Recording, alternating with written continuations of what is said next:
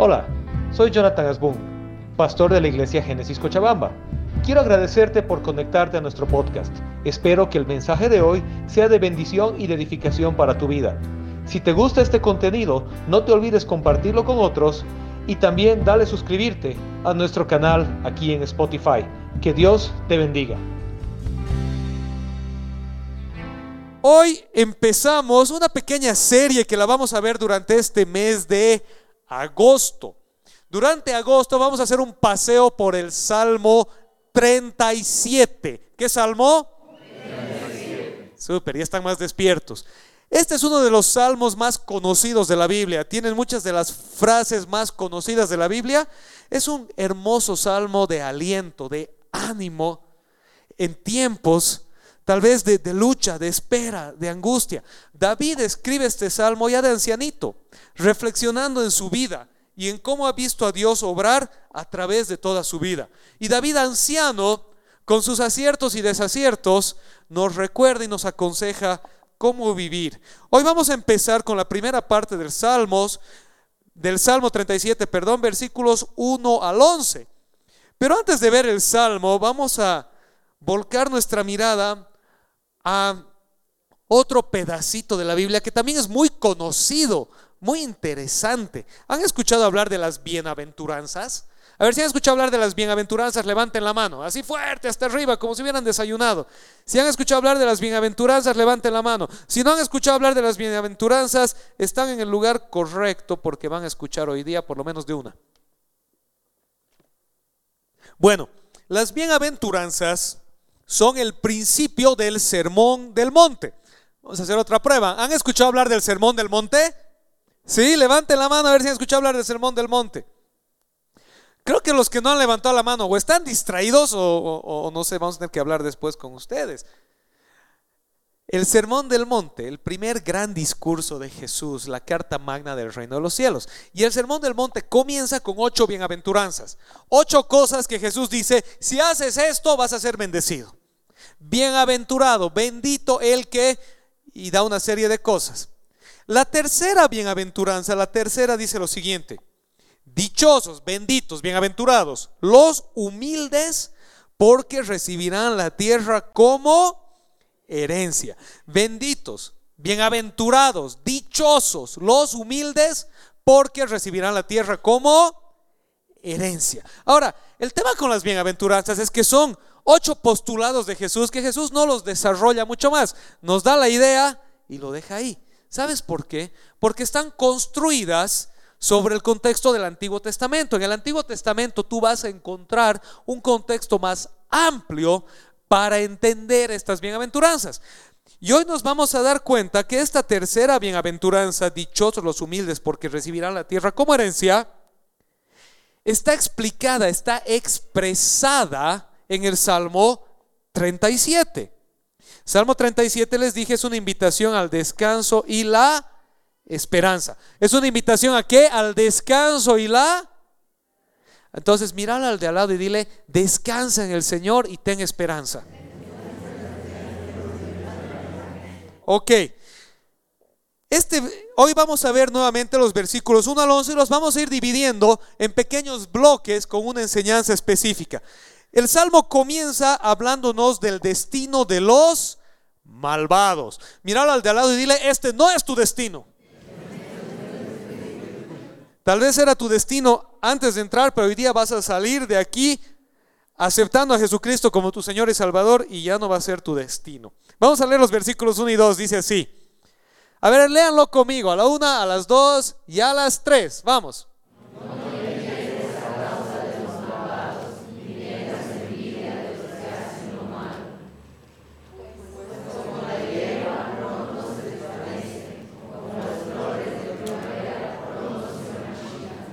No te inquietes a causa de los malvados, ni tengas envidia de los que hacen lo malo, pues como la hierba pronto se desvanecen, como las flores de primavera pronto se marchitan. Este salmo comienza diciéndote algo, dice, ¿sabes qué? Ves al malvado, la gente que hace el mal, la gente corrupta, la gente abusiva, la gente tirana. Y a veces dices, pero les va bien, no tienen consecuencias. Y entonces el Salmo te recuerda y te dice, no te inquietes, no te desesperes, no sientas envidia. ¿Sabes que esa palabra inquietarte en el, en el hebreo es calentarte? No hiervas, no te calientes, no te sulfures a causa de los malvados, ni les tengas envidia. ¿Por qué? Porque al final su vida se va a acabar como la vida de todos. Su vida termina, igual que la tuya, igual que la mía, y pasa en un suspiro. Y puedes decir, pero ¿cómo un suspiro se ha vivido 90 años? Desde la perspectiva de la eternidad, ¿cuánto es 90 años? ¿Cuánto es 90 años para que hagas maldades versus una eternidad de justicia? Entonces no te inquietes, no te acalores, no te frustres por los malvados, ni les tengas envidia, dice. Ni digas, pucha, yo tal vez, tal vez me vuelvo medio corrupto, medio tirano, medio tramposo para que me vaya bien a mí también, porque yo también quiero ese Ferrari, o ese reloj Rolex, o ese iPhone 10 y no sé cuántos en el que ya van que hace lo mismo que el anterior, pero cuesta más caro. No te inquietes, no tengas envidia del malvado, porque su destino es que se acabe su vida rápido. No va a perdurar su maldad, ahí queda. Entonces comienza este salmo diciéndonos eso, tranquilo, tranquilo, respira. Y nos va a empezar a contar por qué. Nos va a empezar a contar por qué. E inmediatamente dice, ¿por qué? Porque Dios responde a las oraciones del justo. Míralo al de al lado y dile, Dios responde tus oraciones. Y entonces alguien va a sacar su selfie y va a decir, pero medio injusto yo soy, Dios no me va a responder a mí. No te preocupes, ahorita vamos a ver qué pasa. Dice así, fíjate, confía en el Señor y haz el bien. Entonces vivirás seguro en la tierra y prosperarás. Deleítate en el Señor y Él te concederá los deseos de tu corazón. Estos dos versículos Salmo 37, 3 y 4 tienen dos mandatos para nosotros. El primer mandato, confía. Confía en el Señor, confía en el Señor. La confianza es sinónimo de fe, pero la fe no es pasiva. Aquel que confía en el Señor como resultado hará el bien con sus actos. ¿Te acuerdas que dice confía en el Señor y haz el bien? Dice. Confía en el Señor y haz el Bien, la confianza en el Señor no es una confianza pasiva de no hago nada. Es una confianza en el Señor de que yo voy a hacer el bien confiando en que Él está conmigo, confiando en que Él escucha, confiando en que Él responde. Amén. ¿Estamos aquí? ¿Sí? Hay una historia famosa del muchacho que quería ser misionero y estaba confiando en el Señor. Fue una conferencia en la iglesia, esas que estaban de moda en los 80s y 90s, no sé quiénes estaban en la iglesia en esas épocas, cuando siempre todos querían irse de misioneros, ¿no ve? ¿Sí? Y pasaban al frente y oraban por ellos y le decían, Gavisita, el Señor me ha dicho que te va a dar las naciones como heredad. Y entonces la Gaby dejaba la universidad, dejaba el trabajo, dejaba todo y se iba a ver tele. Porque estaba confiando en el Señor que Dios le iba a enviar. Y como el Señor le iba a enviar, la Gaby veía tele hasta que el Señor la envíe. Y ya no la Gaby, porque la Gaby es jovencita, pero ese, jovencito hipotético del ejemplo cumplió 50 años y seguía esperando que Dios lo envíe. Y se quedó soltero, sin trabajo, sin cabello y sin nada. Porque estaba confiando. Esa no es la confianza en el Señor. La confianza en el Señor no es pasiva. No es me voy a sentar a hacer nada hasta que Dios haga algo. Es voy a hacer el bien confiando en el que el Señor está conmigo. Y que mientras yo voy haciendo el bien, Dios también va respondiendo mis oraciones. Amén, ¿están aquí? Amén. ¿Sí?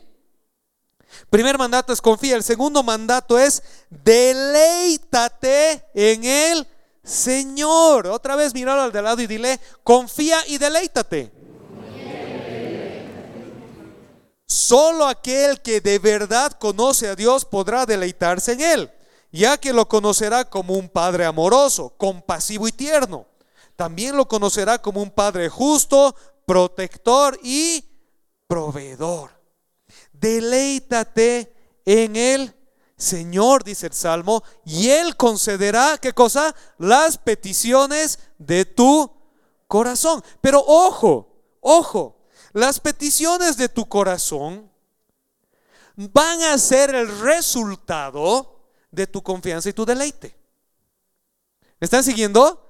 Las peticiones de tu corazón van a ser el resultado de tu confianza y tu deleite. Entonces no vas a empezar a pedir disparates y luego decir, Dios no me responde, porque cuando estás deleitándote en el Señor y confiando en Él, estás en esa relación íntima con Él, de esa intimidad va a empezar a salir tu petición a Dios. Y vas a empezar a ver las oraciones respondidas.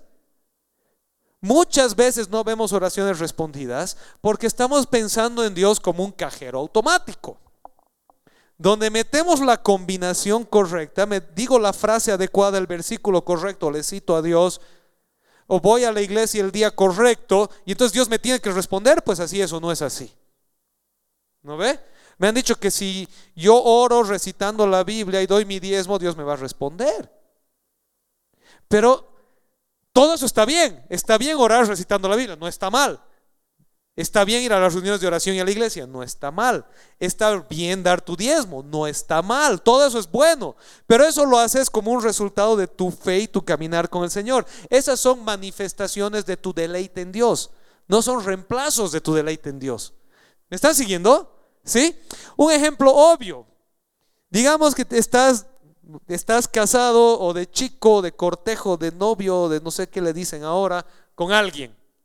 Entonces, ¿cómo tratas tu relación con esa persona? Dices, lo que yo hago es todos los lunes le regalo una rosa, los martes le hago desayuno, los miércoles descanso, el jueves vamos al cine, el viernes vamos a trotar, y entonces, como hago todo eso cada día así mecánicamente, mi pareja va a estar enamorada de mí y me va a tratar bien. ¿Así funcionan las relaciones? No. ¿Por qué le das una rosa? ¿Por qué van al cine? ¿Por qué, le, ¿Por qué hablan eso? Porque se deleitan en la relación. Esas cosas que haces son el resultado del deleite de la relación. Amén. Lo mismo sucede con Dios. Me deleito en Dios confío en Él, tengo intimidad con Él, quiero estar con Él. Y entonces empiezo a, cómo, a estar con Él a través de la oración, de la lectura de la palabra, de confiar en Él con mis bienes, de honrarle con lo que tengo. ¿Me están siguiendo? Amén. ¿Sí? ¿Se entiende? ¿Sí? Muy serios están, amén. amén. Ok, entonces cuando yo me deleito en el Señor, cuando yo estoy en intimidad con Él, las peticiones de mi corazón van a ser el reflejo de ese deleite, de esa confianza, de esa intimidad con Dios. Y como hay esa intimidad y ese deleite, mis oraciones van a empezar a ser respondidas. Quien se deleite en el Señor comenzará a ver las oraciones respondidas porque comenzará también a ver sus deseos alineados con el corazón del Padre. Este es el secreto de la oración respondida. Yo no soy muy de dar secretos, así cosas, este es el secreto para que algo funcione, pero este sí es el secreto de una oración respondida. Lo dice tanto el Salmo 37 como primera de Juan 5. El secreto de la oración respondida es que tu oración fluya con la voluntad de Dios. Es que tu oración fluya con la voluntad de Dios. Dios no baila a nuestro ritmo, nosotros bailamos al ritmo de Dios. Dios no baila nuestro ritmo, nosotros bailamos al ritmo de Dios. Y alguien por ahí tiene que decir amén. Cinco quieren bailar al ritmo de Dios, los demás ya se van a convertir. Otra vez, Dios no baila a nuestro ritmo, nosotros bailamos al ritmo de Dios. Amén. Amén quiere decir así es Señor, ¿no ve? Así es Señor, de acuerdo. Amén. Yo bailo a tu ritmo. ¿Y cómo voy a bailar al ritmo de Dios? Deleitándome en Él. Deleitándome en Él. Cuando algo te gusta, lo disfrutas. ¿Sí o no? Les voy a contar un secreto. Para bailar yo tengo dos pies izquierdos y no soy zurdo, lamentablemente. Entonces cuando normalmente vas a alguna, algún matrimonio, alguna cosa y es el tiempo, al final cuando ya te quieren votar ponen la música nacional, ¿no ve? No sé por qué. Y siempre ponen el caporal. Eso es para ver quién se quiere quedar, pero de verdad. Y veo ahí a mis amigos que son unos trompos y bailando el caporal y deleitándose en el caporal. Y yo sacándoles fotos. Porque no es para mí, no le hago. Quisiera, pero no le hago.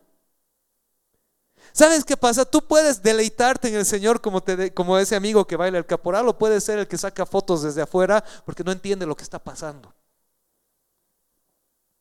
Pero cuando te deleitas en el Señor vas a entrar al ritmo del Señor. Y vas a bailar al ritmo del Señor. Y vas a dejar de sacar fotos desde afuera diciendo, pucha, ¿cómo será, no? Y vas a empezar a bailar con Él y a deleitarte en Él. Y mientras bailas y te deleitas en Él, vas a fluir en Él y vas a ver cómo Él responde las peticiones de tu corazón, porque las peticiones de tu corazón están fluyendo al ritmo de la música de Dios. Amén. Amén. Ok, entonces, número uno, no te desesperes, porque cuando te deleitas en el Señor, Él responde tus peticiones. Segunda cosa, Dios defiende nuestra causa. Dios defiende nuestra causa. Versículos 5 y 6. Encomienda al Señor tu camino, confía en Él y Él actuará. Él actuará. ¿Cómo actuará? Hará que tu justicia resplandezca como el alma, tu justa causa como el sol de medio día.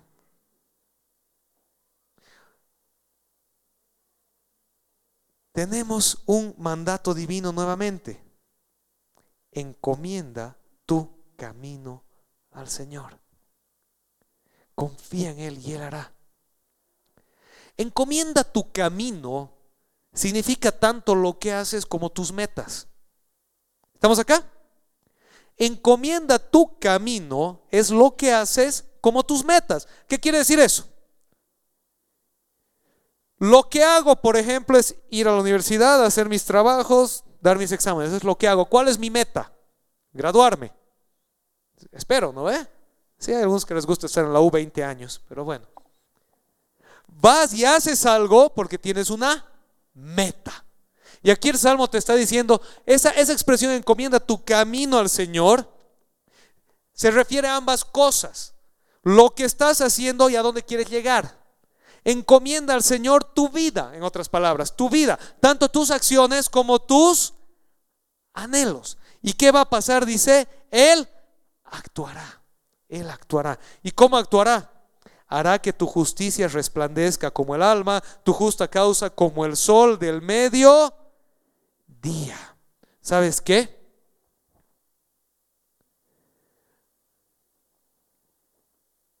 Cuando te estás deleitando en el Señor, confiando en Él, bailando a su ritmo, y entonces le entregas tu camino le dices, Señor, estas son mis metas, mis anhelos, mis sueños. Esto es lo que hago, este es mi trabajo, estos son mis estudios, esta es mi casa. Te la encomiendo, Señor. Dice que el Señor va a empezar a actuar y va a hacer brillar tu vida como lo que realmente es la vida de un justo, la vida de alguien, la vida de alguien que camina con Dios, porque te van a calumniar, te van a decir cosas, te van a querer meter zancadillas, serruchar el piso. ¿Te acuerdas el primer versículo? No te acalores, no te desesperes ni envidies al malvado. Y nos va diciendo por qué, ¿se acuerdan? Porque Dios responde al justo y luego dice porque Él nos defiende. Él defiende nuestra causa. Él camina con nosotros y Él saca la verdad a la luz. Amén. Luego dice la promesa. Él actuará. Se os voy a leer en otro versículo. Él hará resplandecer tu inocencia como el amanecer, pero en otra versión, no en otro versículo. Él hará resplandecer tu inocencia como el amanecer y la justicia de tu causa brillará como el sol del medio día. No tengas miedo. Si estás en la luz, si estás en la verdad, Dios mismo va a actuar en tu favor. Amén. Siguiente, versículo 7 dice, reposa en el Señor. Este es el más difícil. Yo creo que si aprendes este, tienes ya 50 sobre 100. Así que lo van a leer conmigo. ¿Listos? A la una, a las dos y a las tres. Vamos.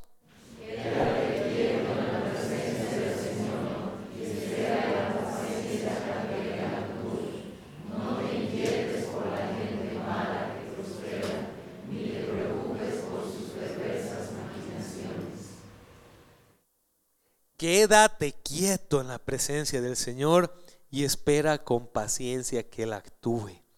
No te inquietes por la gente mala que prospera, ni te preocupes por sus perversas maquinaciones. ¿Sabes por qué te digo que es el más difícil? Porque como seres humanos somos impulsivos, queremos resolver las cosas, queremos que las cosas salgan ya no más, queremos darle la solución nosotros. Y aquí nos recuerda y nos dice, ¿sabes qué? Quédate quieto en la presencia del Señor. Quédate quieto, no reacciones, no te acalores. ¿Te acuerdas? Volvemos al principio. No hierbas. Respira y ten paciencia a que Él actúe. Ten paciencia a que él actúe. Una vez más, mirarlo al de al lado y dile, ten paciencia que Él actúe. Y dice, no te inquietes por la gente mala que prospera. ¿Sabes qué? Porque mientras esperamos que el Señor actúe, va a parecer que el malvado está prosperando, que le va bien. ¿Y que dónde está Dios? Pero recuerda otra vez el principio del Salmo, ese malvado su vida es corta. Toda su maldad se va a acabar con él.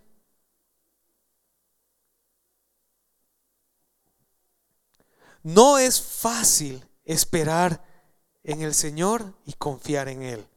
Esto solo puede hacerlo quien aprendió a confiar su camino al Señor y deleitarse en Él. Pero quien aprende a esperar en el Señor y su actuar, verá que los caminos de Dios son siempre mejores que los nuestros. Entonces estamos construyendo el Salmo y ¿se acuerdan que era lo primero que nos decía? Confía en el Señor y deleítate en Él. ¿Se acuerdan? Pueden decirlo conmigo otra vez. Confía en el Señor y deleítate en Él. Cuando confías en el Señor y te deleitas en Él, vas a estar preparado para esperar en Él. Para esperar en Él y no acelerarte. Si no has aprendido la primera parte, a deleitarte en el Señor y confiar en Él, no vas a poder aprender a hacer lo que el versículo 7 nos dice, a quedarte quieto en la presencia del Señor y esperar con paciencia que Él actúe.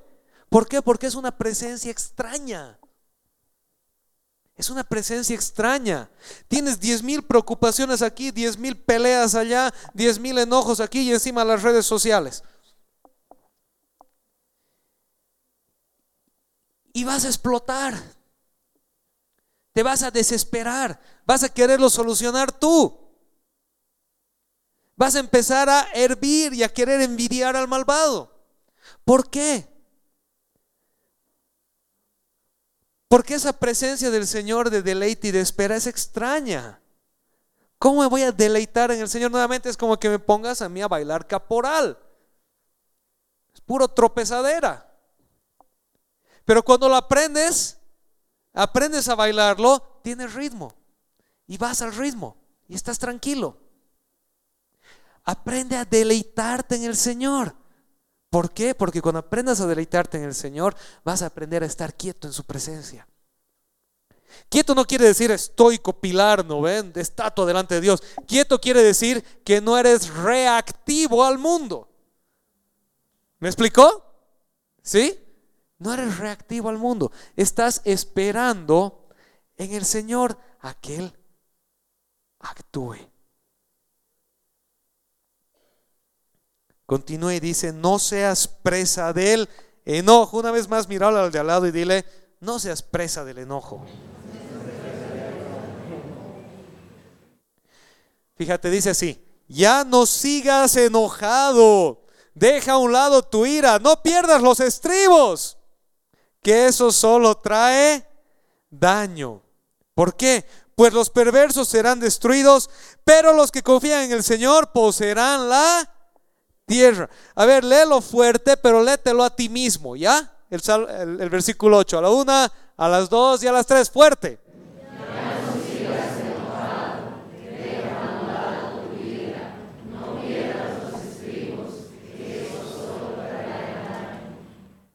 Y luego dice la promesa, pues los perversos serán destruidos, pero los que confían en el Señor poseerán la tierra. Ahora, fíjate una cosa que es interesante, porque no dice no te enojes, porque es imposible, ¿sabes qué? A veces dicen el cristiano no se enoja, pero el enojo es un sentimiento natural, no vas a poder no enojarte. lo que está diciendo es que dejes a un lado tu enojo. No seas presa de la ira. No pierdas los estribos. Sabes que tus sentimientos y emociones es parte de tu humanidad que Dios ha creado. ¿Sí? ¿Me están siguiendo? ¿Sí? Te vas a enojar, pues, obvio. Cuando, cuando veas injusticia, maldad, corrupción, te vas a enojar. Si no te enojas, tienes problemas. El tema no está en que no te enojes, está en qué haces con el enojo. ¿Qué haces con el enojo? ¿Lo haces tu Señor? ¿Tu patrón? ¿Tu ídolo? ¿O se lo encomiendas al Señor? Le das tu camino a Él y te deleitas en Él. Liberas tu enojo porque estás deleitándote en el Señor. Cuando haces del enojo, de la ira, de perder los estribos tu Señor, es cuando llegas al daño. Cuando vas a hacer lo que no está bien, porque estás reaccionando no al son del Señor, sino al son de tu corazón. Y aunque todas las películas de Disney ahora te dicen que busques y sigas tu corazón, pues lo siento, Disney está equivocado, porque engañoso es tu corazón y es fuente de toda maldad. ¿Estamos acá? Entonces no dicen, no es que no te enojes nunca y seas, yo hermano vivo en las nubes, en paz y alegría y nada me llega, nada me toca. Mentiroso, dile. Todos nos enojamos, perdemos los estribos, nos inquietamos, nos da ansiedad. ¿Qué hago con eso? Es la pregunta. Se la entrego al Señor. Lo reconozco por lo que es, le encomiendo mi camino, no me desespero y confío en Él. Amén. Pero ¿cómo lo vas a hacer nuevamente? Aprendiendo a deleitarte en el Señor. Si no sabes deleitarte en el Señor, no vas a poder. Y termina diciendo, la victoria definitiva. Pronto los perversos desaparecerán, por más que los busques, no los encontrarás.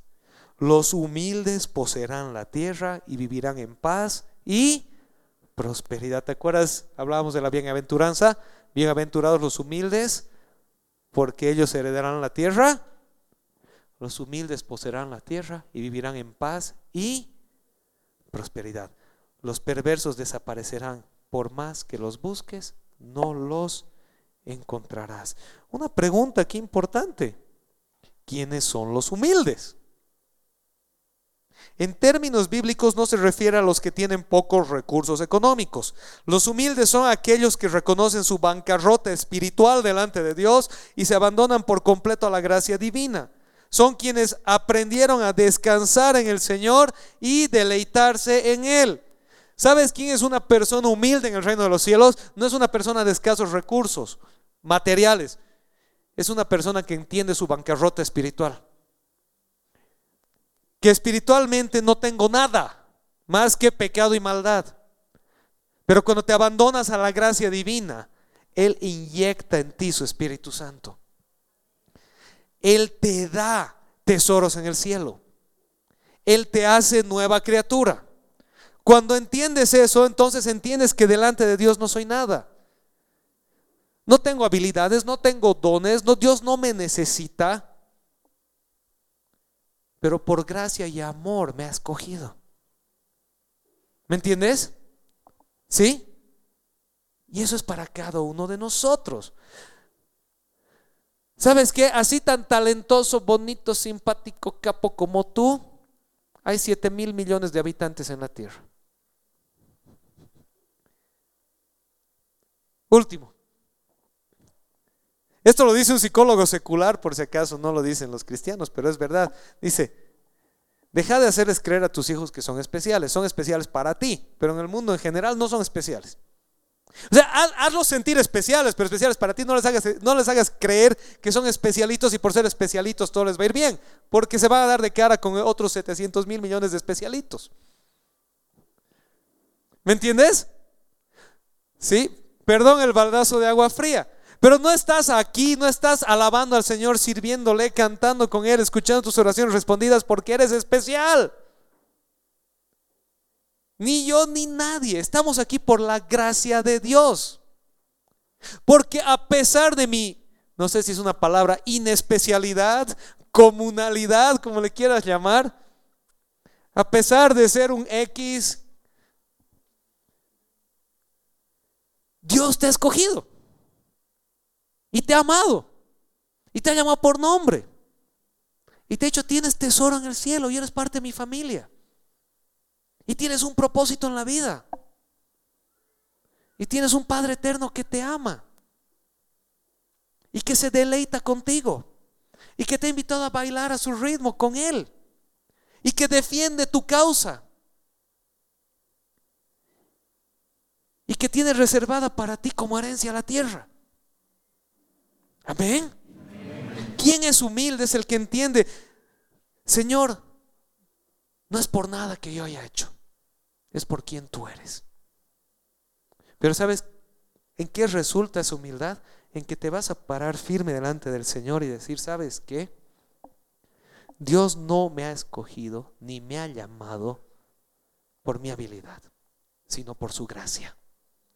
Y como es por su gracia, tengo confianza en el que el que me llamó también concluirá la obra en mí. Amén tengo confianza de que el que me llamó también concluirá su obra en mí. ¿Podemos ponernos de pie?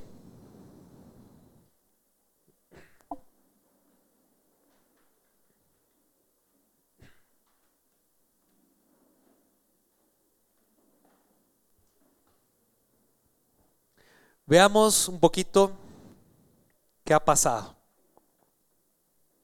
Al principio mencionamos que esta sección del Salmo 37, Salmo 37, 1 al 11, nos ayuda a entender mejor la tercera bienaventuranza. La tercera bienaventuranza que es, Jesús nos dijo, bienaventurados los humildes, porque ellos heredarán la tierra. ¿Pueden decirla conmigo? Bienaventurados los humildes, porque ellos heredarán la tierra. A ver otra vez fuerte. Bienaventurados los humildes, porque ellos heredarán la tierra. Eso dijo Jesús. Ahora hemos entendido un poco mejor a qué se refiere, cómo vivir este principio, cómo ser un humilde delante de Dios que espera heredar la tierra. ¿Qué es alguien humilde delante de Dios? Y hemos descubierto que alguien que es humilde delante de Dios es alguien que asume y entiende su bancarrota espiritual. Es alguien que entiende que necesita de Dios. Es alguien que entiende que es por gracia, no por obras. Que es porque Dios así lo quiso. Y esta persona humilde espiritualmente, que se abandona delante de Dios, va a aprender a confiar en Dios. Va a aprender a confiar en Dios porque sabe que no es en sus fuerzas, es en la gracia de Dios. Y cuando aprende a confiar en Dios, se deleita en el Señor. Baila al ritmo del Señor, camina con el Señor, ama la presencia de Dios. Y entonces empieza a ver sus oraciones respondidas. Empieza a ver sus oraciones respondidas porque sus oraciones nacen de esa confianza y ese deleite, de ese abandono espiritual. Señor, al final no tengo nada, todo lo que tengo es tuyo. Soy un completo inútil sin ti. Y lo que recibo lo recibo de gracia y doy gracias en todo. Y camino contigo. Entonces no me desespero por el malvado, por el corrupto. No me caliento, no pierdo los estribos. ¿Por qué? Porque confío en el Señor y me deleito en Él. Tengo la esperanza y la confianza de que Él hará brillar mi justicia. Amén. ¿Estamos, me, van entendiendo? Sí, vamos cerrando el círculo. Y finalmente ahí nos, nos lanzaba este pequeño recordatorio. No vas a dejar de ser humano. Te vas a enojar. Te vas a molestar. La pregunta es, ¿qué haces con eso? ¿Escoges el camino del malvado que reacciona en sus emociones? ¿O escoges el camino del humilde que reconoce sus emociones, se las entrega al Señor y empieza a confiar en Él y deleitarse en Él? Cuando encomendamos nuestro camino al Señor es cuando empezamos a ver nuestras oraciones respondidas. Cuando confiamos en Él es cuando descansamos en su justicia y en sus hermosas promesas eternas. Al final del día, toda la maldad pasará y el Señor dará la tierra por heredad a aquellos que caminaron con Él. Cierro con la misma pregunta que te hice al principio. ¿Qué son 80 años en la perspectiva de la eternidad? ¿Qué son 100 años en la perspectiva de la eternidad? Y te dejo este último pensamiento que también dijimos al principio. La confianza no es pasiva. No quiere decir, ah, yo confío en el Señor, entonces no hago nada y el Señor obra por mí. No, la confianza es activa, ¿te acuerdas? Confía en el Señor y haz el bien. Así comienza. Confía en el Señor y haz el bien. La confianza es activa. La confianza es el deleitarme en el Señor, abandonarme a Él para hacer el bien, para que Él obre en mí y a través de mí. Amén. ¿Oramos? Señor, te damos gracias el día de hoy.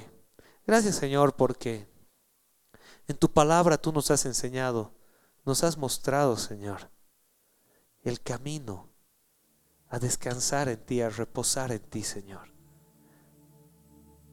A escuchar el ritmo de tu música Señor. Y a ir descubriendo en esto tu voluntad y viendo tu respuesta, viendo tu justicia. Señor, no es fácil. Nuestra humanidad quiere reaccionar, quiere envidiar, quiere desesperarse. Señores, es difícil aprender a confiar. Pero a medida que caminamos y vamos confiando en ti, vamos viendo que tú siempre llegas. Que tú estás ahí. Que es mejor caminar contigo. Señor, que tu presencia no sea extraña a nosotros. Que tu música no nos suene ajena, Señor. Señor, que el reposo en ti no nos sea incómodo. Ayúdanos, Señor. Como dijeron a los apóstoles a Jesucristo, ayúdanos en nuestra incredulidad. Nos cuesta. Queremos andar por vista no por fe. Pero Señor, recuérdanos, aviva en nosotros el fuego de tu Espíritu, que nos lleva a descansar en ti, a reposar en ti, a confiar en ti, a caminar contigo. Es el mejor lugar en el que podemos estar. Es lo más hermoso que podemos tener, Señor. Gracias por tus hermosas promesas y porque sabemos, Señor, que tienes reservada para nosotros una gran herencia. Una herencia que no perece, una herencia que no trae sufrimiento, una herencia de gozo, de paz. Te entregamos, Señor, este día en el nombre de Jesús. Amén. Si el Señor te ha hablado hoy día, puedes decir amén y darle un fuerte aplauso.